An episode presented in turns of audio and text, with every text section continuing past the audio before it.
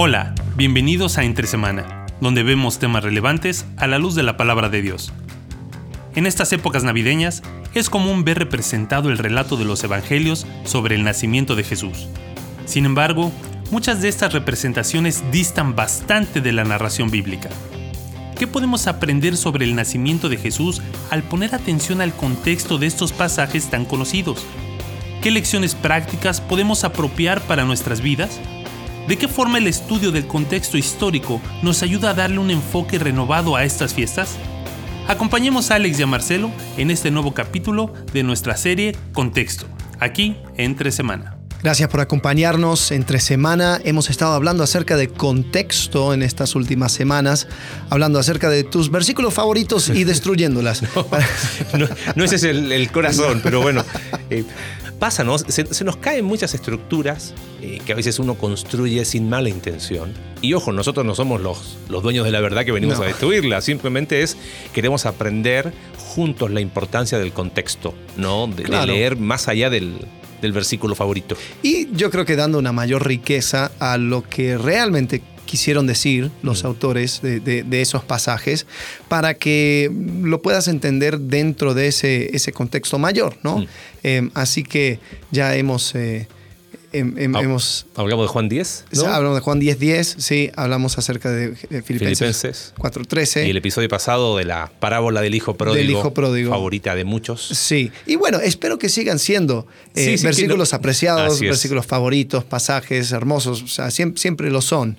Sin embargo, yo creo que el, problema es como cuando, cuando hay chicos de novio y, y uno le quiere decir, oye, Sí, yo sé que tu, tu novia es, la más fantástica de todo el mundo, yo sé que tu novio es el, es el hombre más increíble, pero eh, conócelo por quién es y no inventes una idea acerca de lo que es porque te va a defraudar. Exactamente. Y yo creo que hay, hay varias situaciones donde personas se han desilusionado porque toman versículos, eh, tal vez la más famosa, eh, Filipenses 4:13, para significar lo que ellos quieren. Entonces hay personas que no, se enfermaron y todo lo mm. puedo en Cristo que me fortalece. Y después cuando Cristo no les fortalece en su enfermedad y terminan peor o... Viene la frustración, desilusión. Y después la culpa se lo lleva Dios. Claro.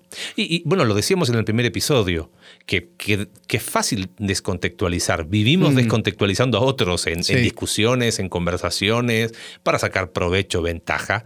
Pero qué peligro hacer eso con la Biblia. Claro. Entonces, de ahí la importancia de tener claro contexto. Y estamos a siete días de Navidad. A siete días. se nos fue el año. Increíble. Ya, espero que todos ya tienen sus eh, regalos, ya tienen sus planes, eh, dependiendo cómo está la cosa, si, si va a ser eh, con familia, sin familia. Este, pero bueno, pensando en, ese, en, el contexto en el que estamos, qué mejor que quizás tomar el día de hoy y, dentro de, siete días, el, 24, para hablar un poquito de los relatos de los evangelios que hablan del nacimiento de Jesús mm. y analizarlo en su contexto. Y aplicando un poco los principios que hemos hablado, eh, pensando ahora en, esta época navideña, eh, al, relato del nacimiento de Jesús, ¿no? Eh, sí, y este relato ha sido también muy descontextualizado y, creo que es importante volver y, ver qué dice el texto. Bueno, ¿cuál sería un buen texto para analizar? Mateo, podemos empezar por, por Mateo capítulo 1, porque es muy interesante cómo, cómo empieza ahí Mateo capítulo 1, verso, verso 18 y dice, el nacimiento de Jesucristo fue así. O sea, bien, bien clarito. Él quiere contar la historia desde el inicio, dice Mateo. Es más, los primeros 17 versículos hablan de las, credenciales eh, de sangre, mesiánicas. Mira, es un descendiente de David, mm. ¿no? De la tribu de... Eh, es más, versículo 1, hijo de David, hijo de Abraham. Pero bueno, eso es tema de otro, podcast. Vamos, volvemos. El nacimiento de Jesucristo fue así. Dice, estando desposada María, su madre, con José, antes que se juntasen, se halló que había concebido del Espíritu Santo. Y este texto que quizás hemos leído tanto tiene mucha riqueza si uno analiza un poquito el contexto cultural. O sea, ¿qué es eso de desposado? ¿Qué es eso de que antes que se juntasen y que concibió del Espíritu Santo? O sea, lo saltamos y seguimos y dice, José su marido. Bueno, ¿estaban o no estaban casados? Claro. Eh, ¿por, qué, por, qué, Mateo relata que es su marido y dice que como era justo no quería infamarla, quiso dejarla?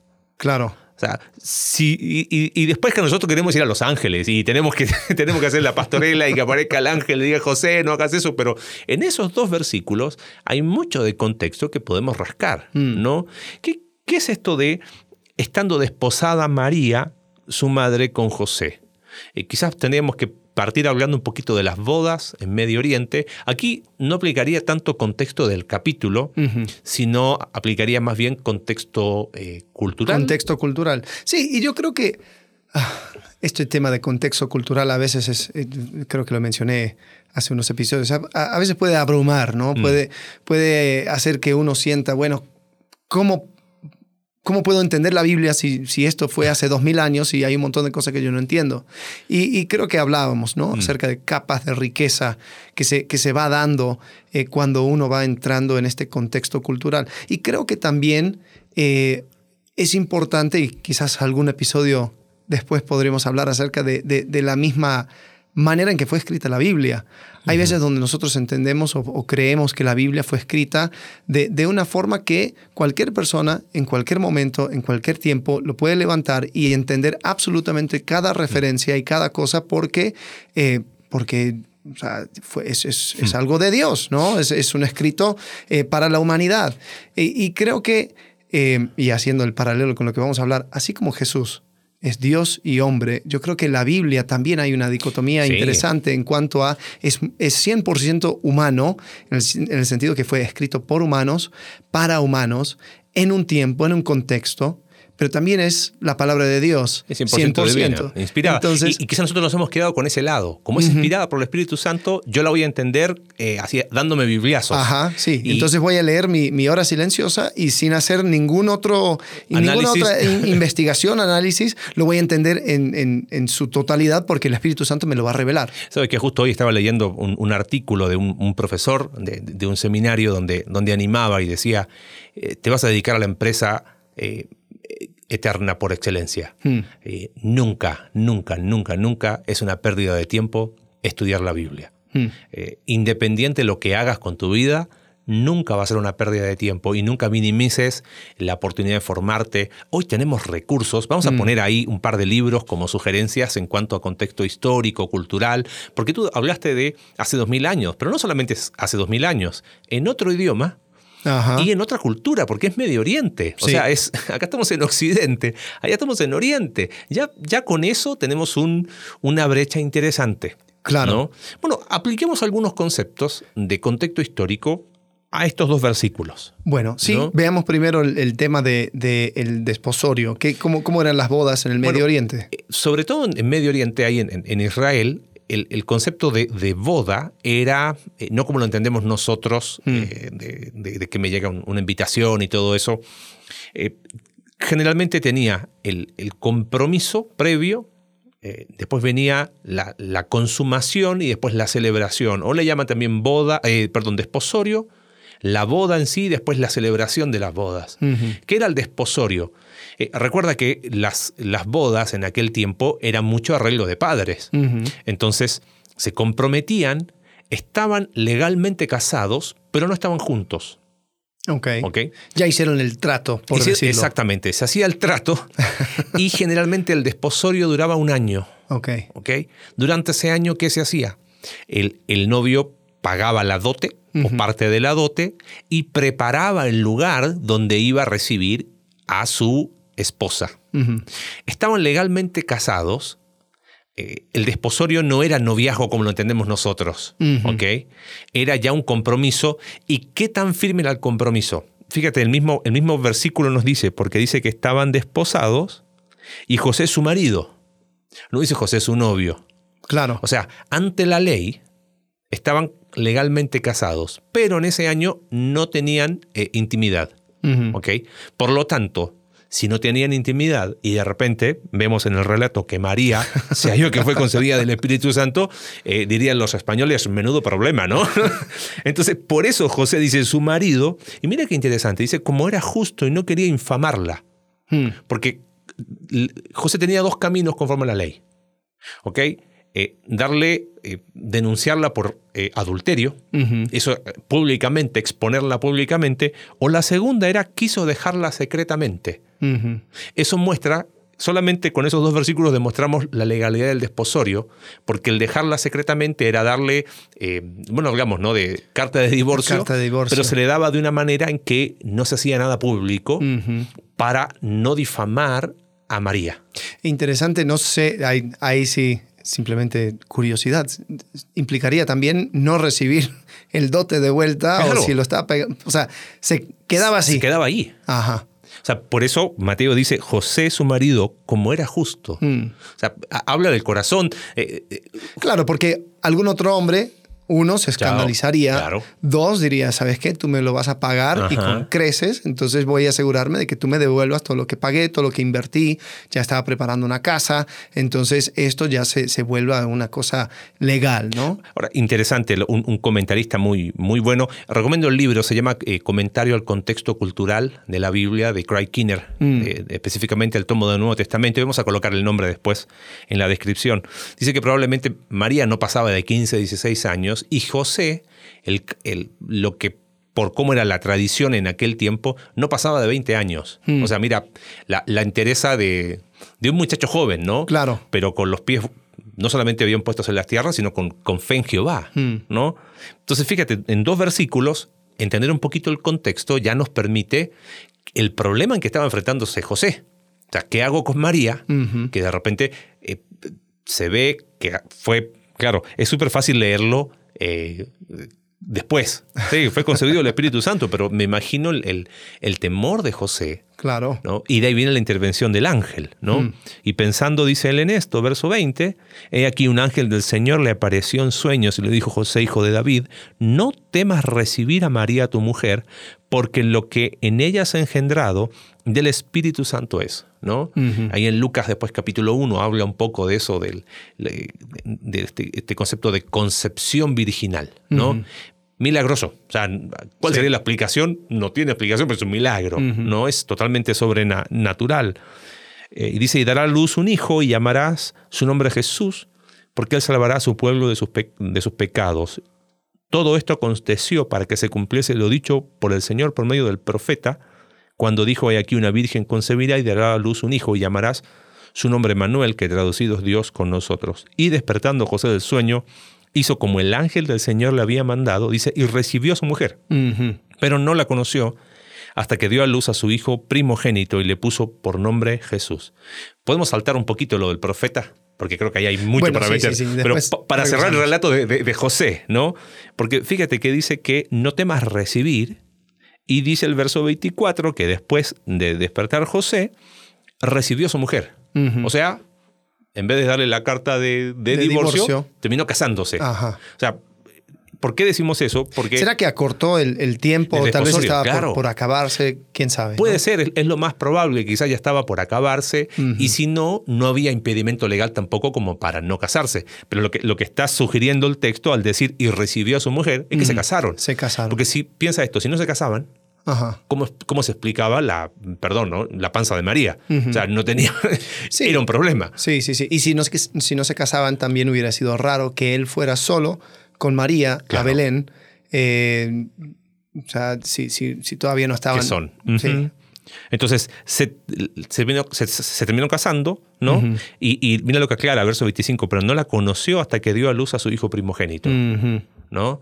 Eh, y le puso por nombre Jesús. Llama primogénito porque, claro, María tuvo más hijos, número uno, y, no la conoció, mira qué interesante, ¿no? No la conoció, obviamente se refiere a que no tuvo intimidad sexual, este, yo creo que Mateo lo, lo refiere como un hecho de que, mira, eh, estuvieron juntos, pero cómo se mantuvo José, ¿no? En el sentido de, de, saber que estaba Dios obrando aquí.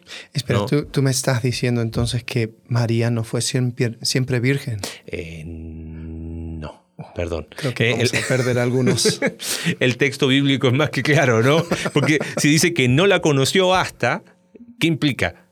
Que sí pues la conoció después. Que sí después la conoció. y por eso tuvo más hijos y Jesús tuvo medios hermanos. Eso de que eran primos, no tiene ningún sustento exegético de eran primos hermanos, primos en segundo o tercer grado, nada de eso. Pero bueno, volvamos al pasaje que nos saltamos recién. ¿no? Sí, eh, Isaías, Isaías 7:14, una, una profecía que se menciona en Mateo. He aquí una virgen concebirá y dará a luz un hijo y llamarás a su nombre Emanuel. Ahora, muchos eh, tomamos ese, esa profecía para decir, ves, era una profecía de que eh, Jesús iba a nacer, el Mesías iba a nacer por virgen, por medio de una virgen. Mm. O sea, una mujer que no haya conocido hombre eh, va a engendrar al Mesías. Sí. ¿Hay un problema contextual con eso también? Sí. bueno, les recomendamos un libro. Se llama La Biblia en su contexto. El mismo autor del anterior, eh, Craig Kinner. Él, cuando, cuando explica este pasaje dice, si te incomoda la conclusión, eh, no sigas leyendo. Pero eh, lo que tenemos que, explicar acá es qué, qué, estaba queriendo hacer o a qué estaba queriendo hacer referencia Mateo al citar la profecía de Isaías.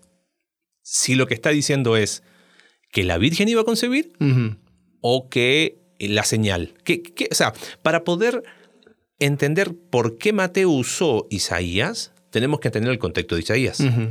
Y vamos a ver entonces cuál sería el contexto de Isaías para saber por qué razón Mateo citó eso. O sea, hay, hay niveles de contexto entonces. Y cuando uno hace referencia a otra cosa, hay que también entender el contexto de esa referencia. Bueno, lo acabas de decir pensando en lo que nos han seguido desde el primer episodio de esta serie de contexto. Contexto va más allá de leer versículo antes, versículo después, ¿no? hablamos de capítulo, hablamos de contexto en el libro, ¿no? Pero hay que hacer referencias entre libros. Tiene un nombre eso técnico, pero no, no, es el, no es el momento ni el lugar para eso. Pero como dijiste tú, Mateo está diciendo y se cumplió eh, para que se cumpliese lo dicho por el profeta. Ajá. Ok, voy al profeta. ¿Y qué dijo el profeta? Claro, me puedo tomar 7.14 y dice, por tanto el Señor de Isaías mismo dará señales aquí que la Virgen concebirá, dará, dará a luz un hijo y llamará su nombre Manuel. Ah, listo, se cumplió y ahí quedó. No, tengo que ir al contexto de Isaías para saber de qué estaba hablando Isaías y así poder entender lo que en los tiempos que, que Mateo escribió, qué, entendían estos judíos al leer Isaías y al decir, ah, de esto se trataba. Claro. ¿No? Bueno, veamos un poquito el contexto de Isaías. Bueno, vamos a Isaías capítulo 7. Mira cómo empieza.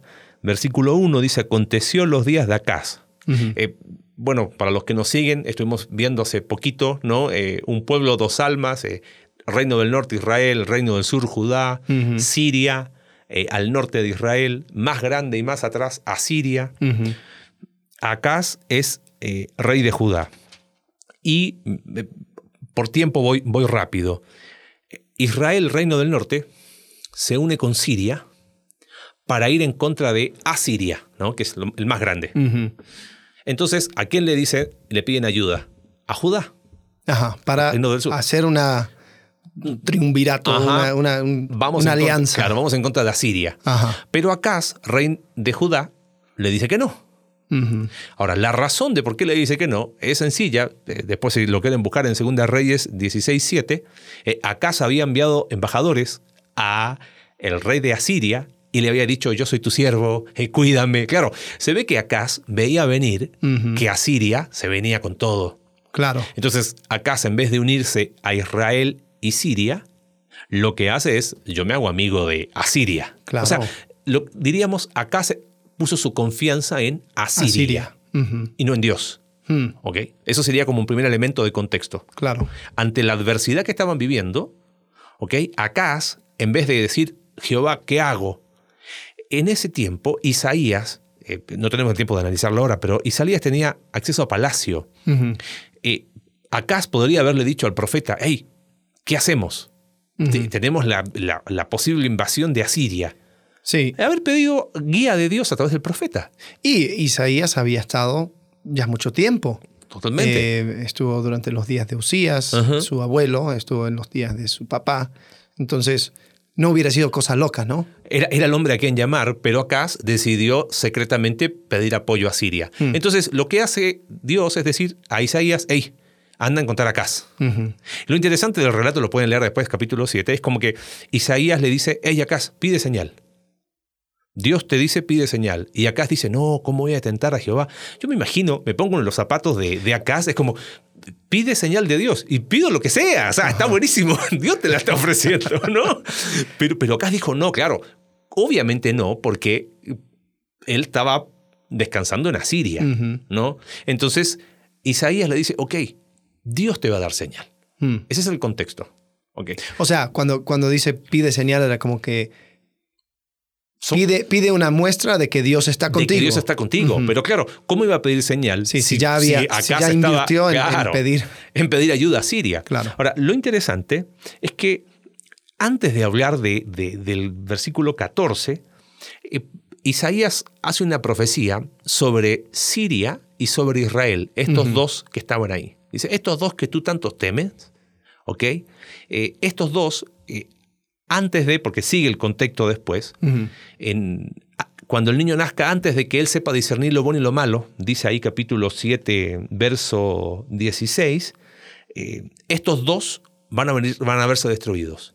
Y mira qué interesante, el verso 8 de Isaías 7 dice que dentro de 65 años Efraín será quebrantado hasta dejar de ser pueblo. Hmm. Ahora, recordemos, hace poquito que estuvimos ahí para, para no, no, tienen por qué saberlo, pero Isaías profetiza 735, 734, por ahí. A los tres años después, Siria cae. 730 y, Siria, 732. El 722, o sea, 12, 14 años después, cae Israel. Y dice, de aquí a 65 años, ese pueblo, Efraín, reino del norte, dejará de ser pueblo. Hmm. Claro, 65 años después, más o menos el año 669, 670 antes de Cristo, ya había sido repoblado. ¿Te acuerdas que lo estudiamos? El reino del norte. Sí. Entonces mira cómo se fueron cumpliendo esas profecías. Sí. Eso nos muestra que la profecía de 714 tiene un contexto mayor, hmm. ¿no? Llegamos a la famosa profecía del 14. Entonces, como Acaz rechazó la señal, Isaías dice, el Señor mismo te dará señal. Hmm. He aquí, la Virgen concebirá y dará a luz un hijo y llamará su nombre Manuel. Obviamente, tiene que haber tenido un sentido para Cas en ese momento, porque si no... ¿Qué, habrá entendido claro. Bueno, él pensaba que una virgen iba a tener hijos, o sea, así, a la, eh, así como nosotros entendemos, como, como la Virgen María. Claro, ¿no? Fíjate, ¿sabes qué palabra es clave aquí? Verso 14, señal. Fíjate, en Isaías 8, verso 18, Isaías dice, He aquí, yo y los hijos que me dio Jehová somos por señales y presagios en Israel, de parte de Jehová de los ejércitos que mora en el monte de Sión. Entonces, probablemente este, eh, la Virgen concebirá, ¿ok? La palabra virgen ahí en el Antiguo Testamento, no en el Nuevo, no, quiero confundir, pero en el Antiguo Testamento puede ser traducida como doncella o como virgen. Algunos dicen, bueno, probablemente se refiera a una posible segunda esposa de Isaías, porque fíjate el capítulo 8, verso 3, y me llegué a la profetisa, la cual concibió y dio a luz un hijo, y me dijo Jehová, ponle por nombre Maher Salal Hasbaz que significa el despojo se apresura. o sea, viene, ¿no? Interesante. Majer, ¿cómo es? Majer Salah. Si quieres nombre para tu hijo. Hay, algo así como distinto. Mi hijo tiene tres nombres. Ve, ahí están los tres nombres, ¿no? Entonces, muchos dicen que probablemente es la, o la segunda esposa de Isaías. Que era, que era una doncella, que era virgen, pero la señal es un hijo de Isaías. ¿No? Sí. Entonces, acá sí entendió la señal. Sí. Para ese momento. O sea, lo que estaba haciendo era poniendo como un, reloj de arena. Dijo, mira, aquí está tu señal. En el tiempo que llegue, que, llegue a una, una, virgen, o sea, una, una doncella no embarazada, a concebir un hijo eh, y después, después de que, antes de que tenga cierta edad, va a suceder algo. Verso 16, porque antes de que el niño sepa desechar lo malo y escoger lo bueno, la tierra de los dos reyes que tú temes será abandonada, Siria e Israel. ¿Qué sería desechar lo malo y escoger lo bueno? En la tradición judía, ¿cómo se llama este? Mm, la ceremonia de los 12 y 14 años, bar, bar mitzvah. bar, mitzvah, sí. entonces, cuadran las fechas. Hmm. Acá, evidentemente, como dijiste tú, está, muy buena la analogía, el reloj de arena empieza a correr. ¿No? Sí. Eh, ahora, fíjate, siguiendo un poquito en, en, contexto, que el punto de esta señal en Isaías es sencillo. Es, Acaz, no confíes en Asiria, mm. confía en Jehová. Pero claro, Acaz ya había confiado en Asiria. Claro. Entonces, de alguna manera también es una señal no solo para Acaz, sino para el pueblo. Oye, su, rey va detrás de Asiria. Hmm. Pero, hey, Dios está con nosotros. Hmm. El nombre es muy significativo. Dios está con nosotros. Ahora, lo interesante es que sigue capítulo 8 eh, hablando de todo esto, ¿no? Eh, verso 10, fíjate, tomad consejo, pero va a ser anulado. O sea, busquen consejo, le dice, pero no, proferir palabra no será firme. Pero Dios está con nosotros. Hmm. Ahora, fíjate, eh, no llaméis conspiración a todas las, estoy leyendo Isaías 8:12, a todas las cosas que este pueblo llama conspiración, ni temáis lo que ellos temen, ni tengáis miedo. A Jehová de los ejércitos, a Él santificad, sea Él vuestro temor y sea Él vuestro miedo. O sea, ustedes tienen miedo de Israel, de Siria, buscan ayuda en Asiria. Hmm. No se dan cuenta que Dios está con nosotros. Hmm. En Él debemos descansar, en Él debemos estar. Ahora, sigue del capítulo 8 y me encanta a mí capítulo 9, porque fíjate, dice, mira cómo empieza el capítulo 9. Dice, más no habrá, o pero no habrá siempre oscuridad para la que está ahora en angustia. O sea, mm. sigue hablando del mismo tema. Sí. ¿No? Hey, pero ¿hay esperanza o no hay esperanza? Sí, tal como la aflicción que vino. Verso 2, el pueblo que andaba en tinieblas vio gran luz.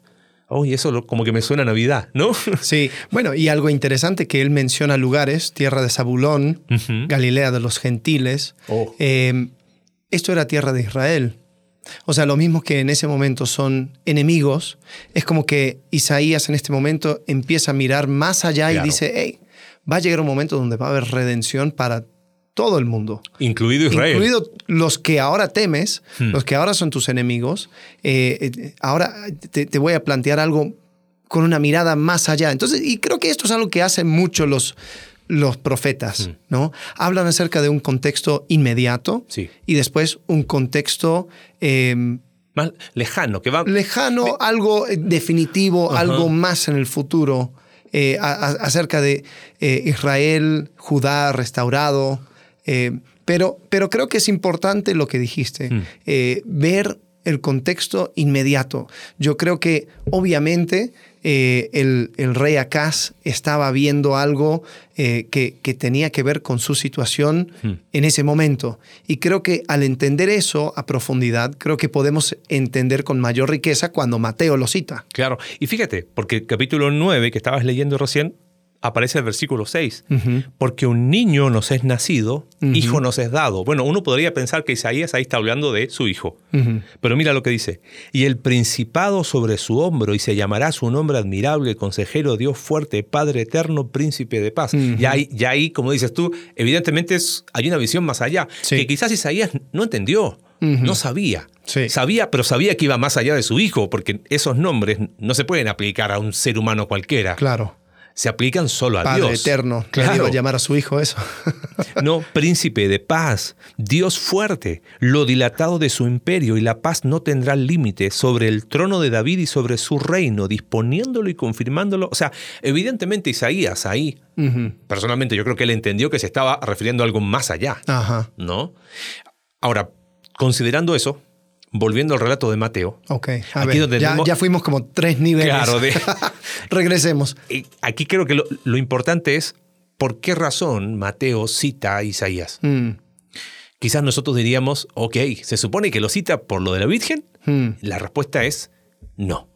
Aunque, ahora, eso, eso no derriba lo que nosotros creemos de la concepción virginal. La concepción virginal es porque está relatada tanto en Mateo como relatada en Lucas. Sí. ¿Ok? Y eso no, no entra, o sea, no está eh, siendo cuestionado. Eso, sucede, eso sucedió y Mateo es muy claro en cuanto a eso. Sí, sí. Pero el énfasis no está ahí. Exactamente. El, lo que hace eh, Mateo al citar Isaías es decir, ¿ves? Esa profecía se está cumpliendo. ¿Cuál? que Dios está con nosotros ah. y que ese niño del capítulo 9, hijo nos es dado, el principado sobre su hombro, eh, Dios fuerte, Padre eterno, Eh, debo confesar mi lado emocional. Para mí, Navidad, eh, el nombre Manuel viene a mi mente siempre, hmm. porque es Dios con nosotros. Eh, me no sé, no, quiero imaginarme lo que no es, pero, pero imagino a, Mateo escribiendo esto, ¿no? Mm. ese Jesús, Dios, pero Dios con nosotros. Antiguo Testamento se anticipó, se anticipó, se anticipó. Ya, ya se veía una sombra, ya se sabía que iban a ser en Belén, que, que, todo lo que vimos acá, eh, que su nombre iba, uno de sus nombres iba a ser Emanuel, pero, pero saber que era Él, mm. ¿no? Ese Jesús de Nazaret. Eh, y Mateo dice, es Dios con nosotros. Hmm. Eh, pensando en lo que pasó con Acaz, ¿no? Acaz buscó refugio en Asiria, el pueblo siguiendo a su líder, y el profeta como gritándole a todos, hey, ¿no se dan cuenta que, que es Dios que está con nosotros y que podemos salir de esta porque Dios está con nosotros? 700 años después, Mateo toma esa profecía y dice, ahora es definitivo, hmm. ¿no? Dios está con nosotros. Sí. Es Dios, lo mencionaste en algún momento, es Dios con nosotros, eh, entre nosotros, ¿no? Caminando con nosotros.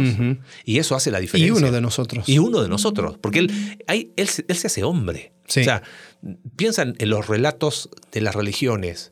Eh, los dioses no habitan, ¿no? Los griegos decían que se metían y que, surgían los superhéroes, los, demidioses. Los demidioses. Acá no, acá es Dios que, toma forma de hombre, hmm. ¿no? Y eso hace, hace una maravilla enorme. Y pensando lo que hablábamos hace un par de domingos de, de redimir nuestras fiestas, hmm. eh, a siete días de Navidad, pensar que se estaba cumpliendo la profecía de que Dios con nosotros. Sí. ¿Ah? Dios con nosotros es, creo que hace la diferencia, ¿no? Sí, y yo creo que eso, aún para nosotros hoy, es, es parte de la esperanza que tenemos. El saber que tenemos a este Cristo que padeció, que vivió el proceso completamente humano eh, y lo que antes era sombra, ah, una, sombra mesiánica, alguien va a venir, alguien va a venir, alguien va a venir, ya finalmente hmm. toma carne y hueso, nombre, hmm. eh, entra en nuestro mundo y era una confirmación de que Dios está con nosotros. Y creo que igual que acá, nosotros podemos confiar y decir, puede ser que todo parece negro, que todo parece que, o sea, la situación nos supera, pero recuerda que tenemos al Dios con nosotros. Mm. Y qué apropiado para cerrando este año, ¿no? Mm. Donde la, la, cabeza y la mente va a todo lo que se ha vivido. Sí. Recordar esta profecía nos, nos vuelve ahí al fundamento, mm. ¿no? Sí, sí, totalmente. Dios está y sigue. Y sigue.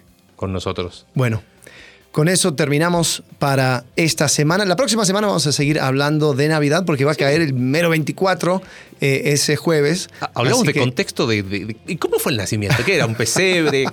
¿Había un burrito o no había un burrito? ¿Cómo se llama Yo quiero saber acerca de los tres Reyes Magos. Con, eso. Con eso. Con eso te sientes pagado. Bueno, vamos a tratar de cómo era el lugar donde nació. Eh, ¿Estaban los magos? ¿Llegaron antes? ¿Llegaron después? Mm. Eh, ¿Fue realmente diciembre? Oh bueno, vamos a seguir eso, hablando de contexto en estas épocas navideñas. Gracias por acompañarnos. Adiós. Gracias por acompañarnos en un capítulo más de Entre Semana. Recuerda que puedes seguirnos a través de nuestra página web Iglesia Conexión Vertical Diagonal Entre Semana, Spotify, Apple Podcast y Google Podcast. Hasta la próxima.